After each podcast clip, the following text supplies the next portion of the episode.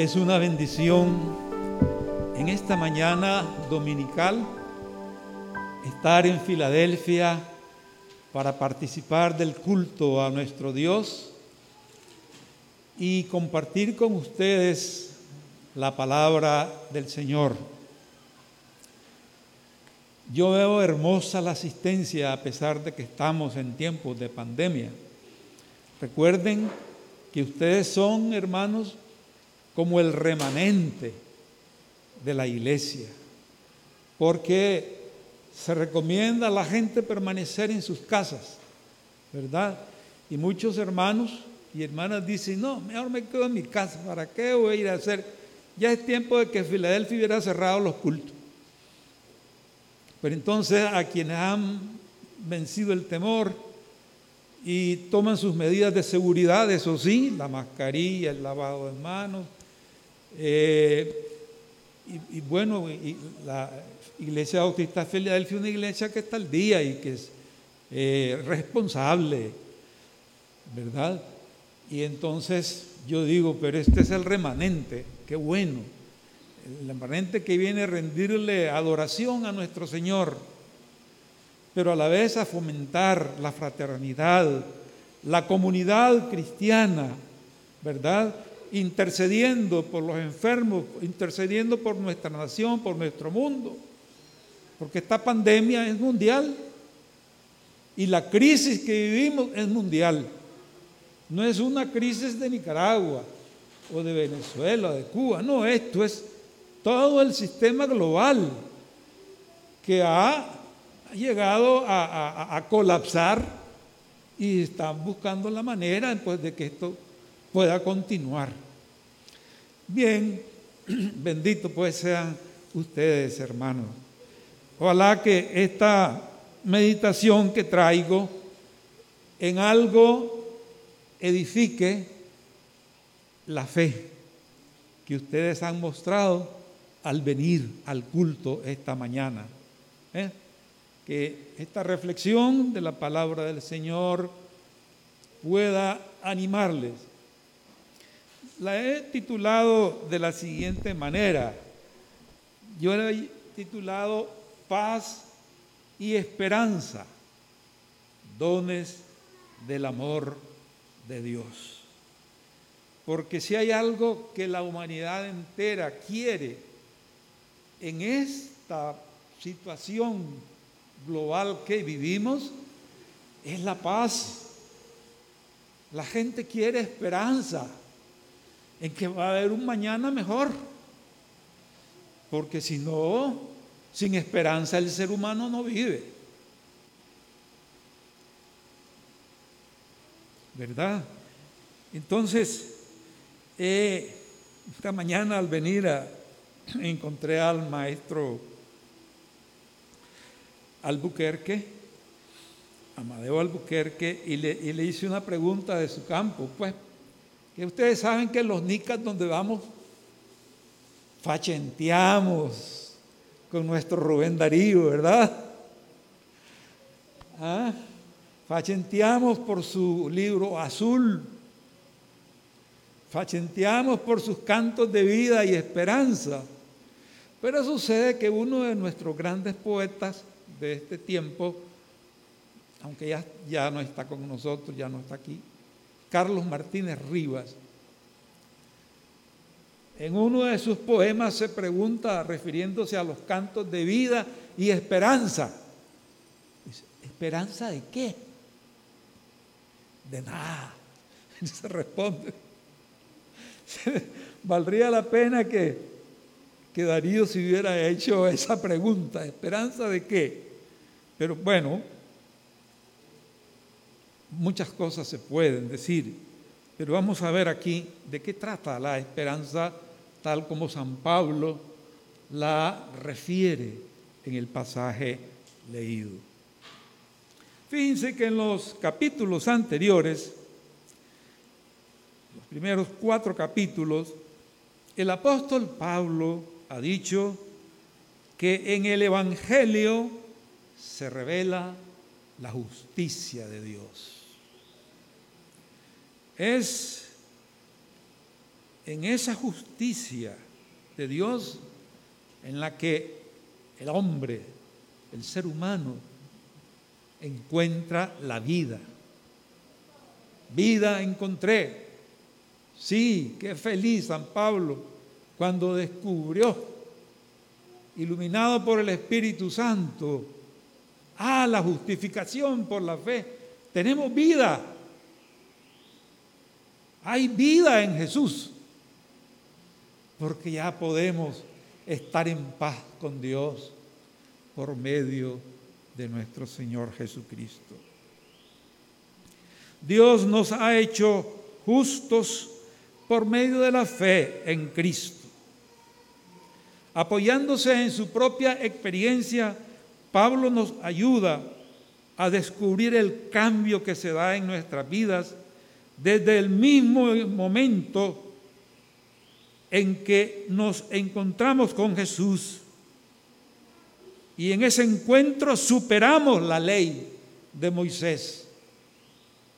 Es decir, ya no tratamos a Dios como el que pide prácticas religiosas para después premiar o castigar, sino como Dios que nos ha amado personalmente, como padre a hijos, ¿verdad? Y eso lo vemos en Jesús, muerto y resucitado por nosotros. Ahí está la prueba, la más grande prueba del amor del Padre por nosotros. Entregó a su Hijo. Ahora bien, ya estamos en paz con Dios. Paz es el primer don del amor de Dios. Tal vez antes nos sentíamos muy bien sin conciencia de pecado, ah, o sin religión alguna, sin practicar ninguna, o con sentimientos profundos de culpa, muy graves, por no poder agradar a Dios, como le pasaba a Lutero, ¿verdad? Que se hizo monje, comulgaba todos los días, no sentía paz. Hasta que a través de la palabra encontró la paz de Dios. El justo por la fe vivirá. Paz con Dios significa esa relación con Dios como justos por medio de Jesús. La paz no es un sueño, un deseo.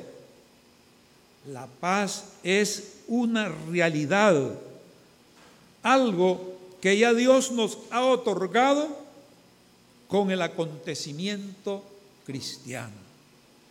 El acontecimiento cristiano por excelencia que para nosotros es la venida de Jesús a este mundo. En consecuencia, la esperanza histórica de paz que el ser humano tiene es una esperanza real y no un sueño imposible. Es un estado de gracia en el cual vivimos ya, sin que sea necesario verlo o sentirlo, sino darlo como un hecho por medio de la fe. Es como si alguien se me acerca y me dice, mira, ahí te doy para tu, tu ministerio. Y me da un billete de 500 córdobas aquí en la bolsa. Si yo digo, yo no tengo un billete de 500 en la bolsa, no lo creo.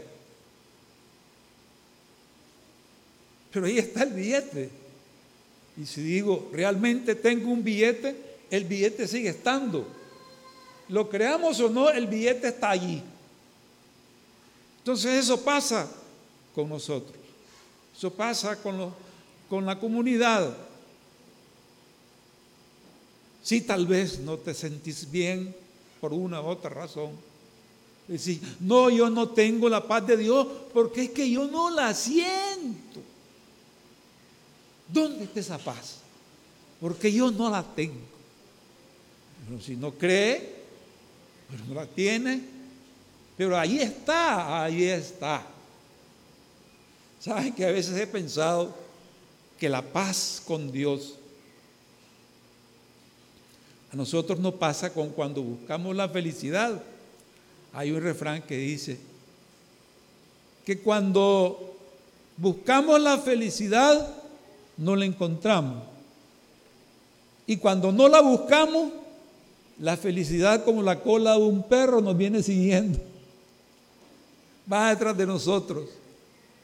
Bueno, es que por la falta de fe no se vive esa, esa paz real que el Señor nos ha traído. Bíblicamente es importante que estar en paz con Dios es un estado de gracia, del cual es necesario estar conscientes para disfrutar de la presencia de Dios en nosotros. Por eso me encanta ese himno, puedes tener paz en medio de la tormenta. ¿Verdad que es, lindo? Me fascina cuando se canta aquí ese himno. Puedes tener paz en medio de la tormenta. Claro que sí. ¿Por qué? Porque no depende de nosotros, sino que la paz de Dios ya está dentro. Dejémosla que fructifique. Disfrutémosla por la fe.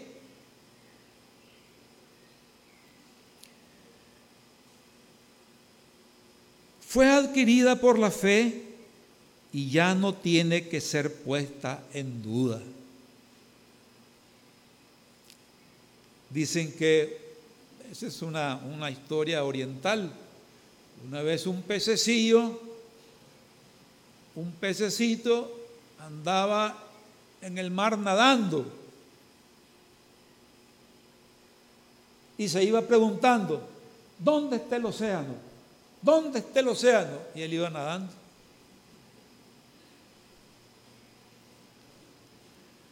Así pasa a veces con nosotros. ¿Dónde está la paz de Dios? Pero ahí está. Hay que aprender a vivirla, a sentirla, a palparla. Y pasemos al otro don que es la esperanza. ¿De qué esperanza?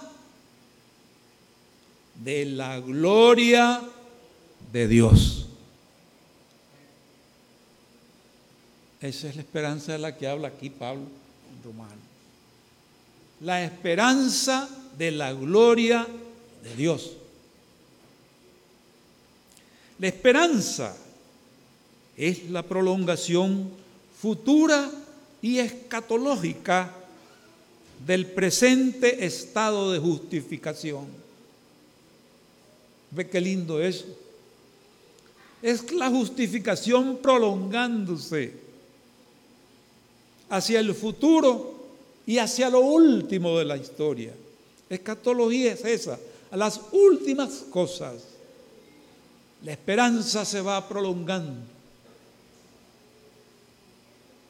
Pero en cuanto don esperado, la participación en el mismo no es sólo una realidad pendiente, sino que fundamentalmente ya está dada en el hecho de Jesucristo. De ahí que la esperanza también puede constituir un título de gloria, no un sentimiento fantástico y exaltado.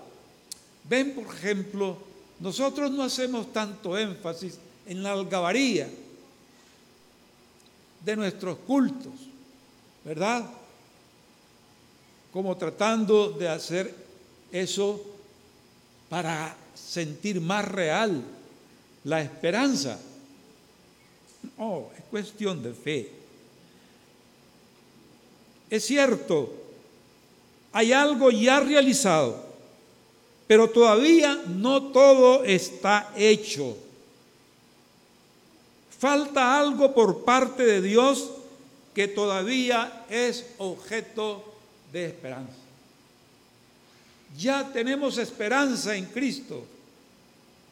Recuerdo que hace unos años hubo una gran campaña continental bautista que se llamaba Cristo la única esperanza. ¿Verdad? ¿La recuerdan? Cristo la única esperanza. Eso es real. Él es esperanza. Pero aún no se ha manifestado toda la esperanza, porque no hemos visto nosotros en este mundo todavía toda la plenitud de la gloria de Dios en Cristo Jesús, la cual está encerrada en ese acontecimiento que esperamos al final de la historia, como es la parucía, la segunda venida de nuestro Señor Jesucristo.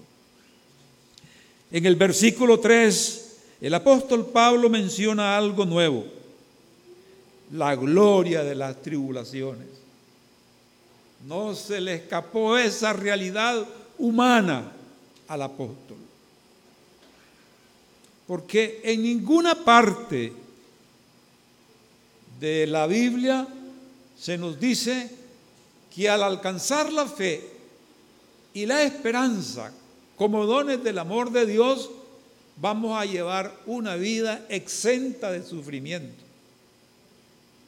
No es cierto. Nadie en esta vida, nadie en lo absoluto está exento de eso. ¿Mm? San Pablo que vivía rebosante de gozo en Cristo. Ah, pero tuvo sus momentos en que San Pablo lloraba. Y nuestro mismo Señor Jesús. Y Jesús lloró cuando estaba acercándose a la tumba de Lázaro al ver a los judíos llorando. ¿Mm? Jesús lloró, Pablo lloraba, es parte de la vida. ¿Mm? La tristeza es parte. Es más, hay algunos filósofos que dicen, hombre, tiene que existir la, la tristeza para que le tomemos sabor al gozo. Porque ¿qué pasa? El, el, el, cuerpo humano y la mente humana está condicionada, ¿verdad? Para acostumbrarse a los sufrimientos o al dolor. ¿Sí? Tenemos esa capacidad de irnos acostumbrando. El ser humano, si la vida fuera solo tristeza, se acostumbraría a la tristeza y ya no la sentiría. Tiene que existir tristeza para que haya gozo, para que le sintamos sabor al gozo. Es como necesitamos sentir hambre para comer y alimentar el cuerpo. Es necesario sentir sed para beber agua, porque sin agua el cuerpo no funciona. No sé si está claro lo que estoy diciendo. ¿Sí? ¿Puedo seguir? Bien. Entonces, Pablo nos dice, es propio del cristiano gloriarse en la esperanza de la gloria de Dios, lo mismo que gloriarse de los sufrimientos, lo que él llama aquí tribulaciones, de todo eso que la vida trae consigo, pero que ahora afirmamos que es don de Dios. Fíjense qué diferencia de cara a los padecimientos que el cristiano tiene que soportar, el cristiano no tiene el camino más fácil que el no cristiano. De hecho, nosotros vemos cristianos que qué clase de pruebas la que le ha sobrevenido. Ustedes Creschiche, allá en Miami, una familia de Mazatepe, se fue a vivir allá. Su esposo, el esposo era de aquí de Masaya. La esposa era de Mazatepe, se bachilleró conmigo, la Esperanza Tapia. Tenía dos hijos, a los dos. Bueno, entonces los cuatro con COVID. Y se muere el papá, se muere la mamá, se muere el hijo, solo quedó con vida la hija.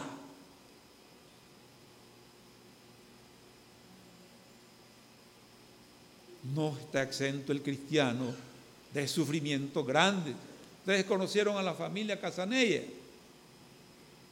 una familia marcada por el dolor. Habían tenido dos hijos y los dos se le murieron.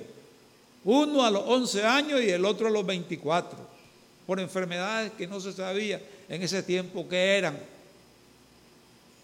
Es tan grave los hijos de los Casanella, eran las voces que se pasaban en las iglesias de Cuba. Es tan grave los hijos de Casanella. Todas las iglesias en jornada de oración por los hijos de los Casanella. Pero murieron. Yo me acuerdo que cuando ellos vinieron como misioneros a Nicaragua y pasaban por la farmacia Guerra, allá en Mazatepe, Mazatepe después del terremoto de Managua, me decía don, don Jaime Tapia, el dueño de la farmacia, hombre petó. Cada vez que miro pasar a esa pareja frente a mi casa, yo digo, ese es Joe, ese es el Joe de ahora, refiriéndose a don Mario. Una persona tan entregada al Señor, no estamos exentos. Pero entonces San Pablo engloba eso y no lo mira como un mal, como un mal, como una desgracia, como una maldición. No, San Pablo le da un viraje y dice que paradójicamente el cristiano se ubica ante las tribulaciones como un motivo de gloria, sin triunfalismo vano. Vean qué cosa. Esto sí es tremendo. Es un gran aporte que hizo el apóstol San Pablo. Sabiendo que las tribulaciones producen paciencia. Hoy se dice que la paciencia es la ciencia de la paz. ¿Qué les parece? Aquí está Tomasito que es experto en eso. Dice que la paciencia es la ciencia de la paz. Realmente para que haya paz hay que ser paciente. Imagínense si en una vida matrimonial eso no aguanta. Un día explota. Un día alguien dice, hasta aquí llego, ya no puedo. Tiene que haber ciencia de la paz para que, para que eso pueda durar, ¿verdad? Entonces, la paciencia, el aguante, Nada de huidas o impaciencia. No, soportar. Soportar. Porque vemos que en esa tribulación, ahí también se está manifestando la gloria de Dios. ¿Qué tal si nosotros empecemos, empezamos a ver que esta pandemia aquí se va a manifestar la gloria de Dios? Estas tribulaciones, estas tribulaciones son parte. Leonardo Vos sigue insistiendo, este teólogo brasileño, de que esta pandemia es la factura que nos pasa la naturaleza porque hemos desbaratado al planeta con tanta tala de árboles, con la destrucción de los ecosistemas y poco de cosas. Entonces, estos virus que antes estaban viviendo, habitando en árboles, en bosques, al quitárseles el medio donde vivían, ¿qué tienen que hacer? Buscar a los seres humanos para poder seguir viviendo. Dice, es la venganza de la naturaleza. Bueno, tenemos que cuidarla la naturaleza, la creación, hay que cuidarla. Este planeta hay que cuidarlo. Y eso es parte de la vida y de la fe cristiana, cuidar este planeta porque esto es creación de Dios. Otros no lo verán así, pero para nosotros es creación de Dios. Esto le pertenece a Dios y si le pertenece a Dios, hay que cuidarlo. Es la mayordomía de la creación. ¿No le ven lógica a eso? ¿Verdad que hay algo de lógica? ¿Verdad, no es mi hijo que sabe más que yo de esas cosas? De la, ¿verdad? Del, bueno, Noemí es ingeniera en geología, sabe mucho, mucho de estas cuestiones. Yo estoy hablando como, como lo, que leo, pues, lo que leo. y así, dice Leonardo fue el mejor teólogo de este tiempo. Pero podemos revertirlo. Estamos tarde, pero todavía estamos a tiempo. Así dicen los, los, teólogos, los filósofos, los sociólogos, todos. Bien, pero no solo la, paciencia. Dice que también la paciencia produce, voy a ver cómo está la versión aquí. A ver, a ver, a ver la versión, cómo está aquí, la versión aquí. ¿Qué produce la paciencia? Dice, la tribulación produce paciencia y la paciencia prueba. Y yo digo, prueba.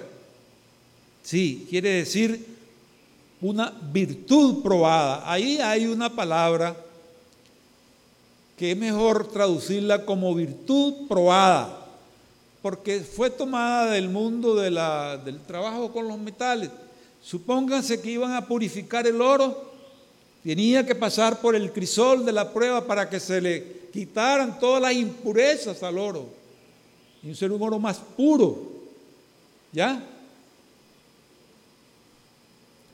Entonces así, cuando nosotros ante las tribulaciones manifestamos paciencia, el fruto de la paciencia es una virtud probada una virtud probada. ¿Ves? ¿Y qué produce esa virtud una vez probada? Produce esperanza. Pero dice que esta esperanza no avergüenza. Es decir, no es una esperanza vana, no es una esperanza falsa, es una esperanza real. Para entender mejor eso, recordemos una cosa. Pablo ve al pueblo del Antiguo Testamento como un pueblo que su esperanza quedó frustrada porque quedó en lo provisional, se quedaron en los sacrificios, en los rituales del templo, en la fiesta que establecía el Antiguo Testamento, en eso se quedaron. Pero el cristiano no, no quedó allí. No quedó en los sacrificios del cordero en el templo. No un solo cordero. Jesús en la cruz del Calvario. Jesús resucitado. El Jesús que asciende a la gloria del, Padre y que promete volver. ¿Ah? Juan de Patmos, el escritor del Apocalipsis, dirá de esto que son los cielos nuevos y la tierra nueva. Hacia eso vamos y eso es lo que esperamos y esa es la esperanza de gloria. Ese es el contenido de la fe cristiana. No es una esperanza inútil. Había en el seminario bíblico latinoamericano un profesor que era bien chistoso y bien dador de broma una muchacha mexicana, enamorado, enamorada que estaba como novia de un muchacho venezolano, de ahí, pero ella bien enamorada y el muchacho decía que no quería compromisos de futuro, eso no iba con él. Que cuando iba a un matrimonio, él decía del, del novio, el próximo no seré yo. Entonces Este profesor, Carmelo Álvarez, cuando encontraba esperanza, le daba una broma que solo a él se la aceptaba. Esperanza inútil, flor de desconsuelo, esperanza inútil, flor de desconsuelo. No, esto no, la esperanza cristiana no es inútil ni es flor de desconsuelo. Ya la esperanza está aquí, porque dice San Pablo que esto nos fue dado por el, eh, el Espíritu Santo. Está en nosotros. El Espíritu Santo está en vosotros. La esperanza no avergüenza, porque el amor de Dios ha sido derramado, qué perfume más lindo, ha sido derramado en nuestros corazones por el Espíritu Santo que nos fue dado. Es decir, ya tenemos una garantía de esa esperanza, algo que ya Dios nos dio como promesa de esa gloria que va a manifestar, que es el Espíritu Santo. El Espíritu Santo que ya está aquí desde el mismo momento en que aceptamos a Cristo. Dejémoslo ahí porque se me pasó el tiempo. Me tiré 25 minutos. Que el Señor me los bendiga, que el Señor los guarde de COVID. Todos los días encomiéndense al Señor, encomienden a nuestro país, encomienden en oraciones al pueblo cubano, que la gloria de Dios se manifieste en estos países, que el Señor responda a las oraciones de los cristianos que están doblando rodillas y que realmente este tiempo sea un tiempo de conversión, un tiempo de buscar a Dios, un tiempo de buscar a Dios con todo el corazón. Los proyectos humanos pueden fracasar, los proyectos humanos, por hermosos que sean, pueden colapsar y lo estamos viendo. Han colapsado las utopías pasadas, pero la esperanza de la gloria de Dios no va a fracasar. Esa es la esperanza que llegará hasta el fin de los tiempos. Amén y amén.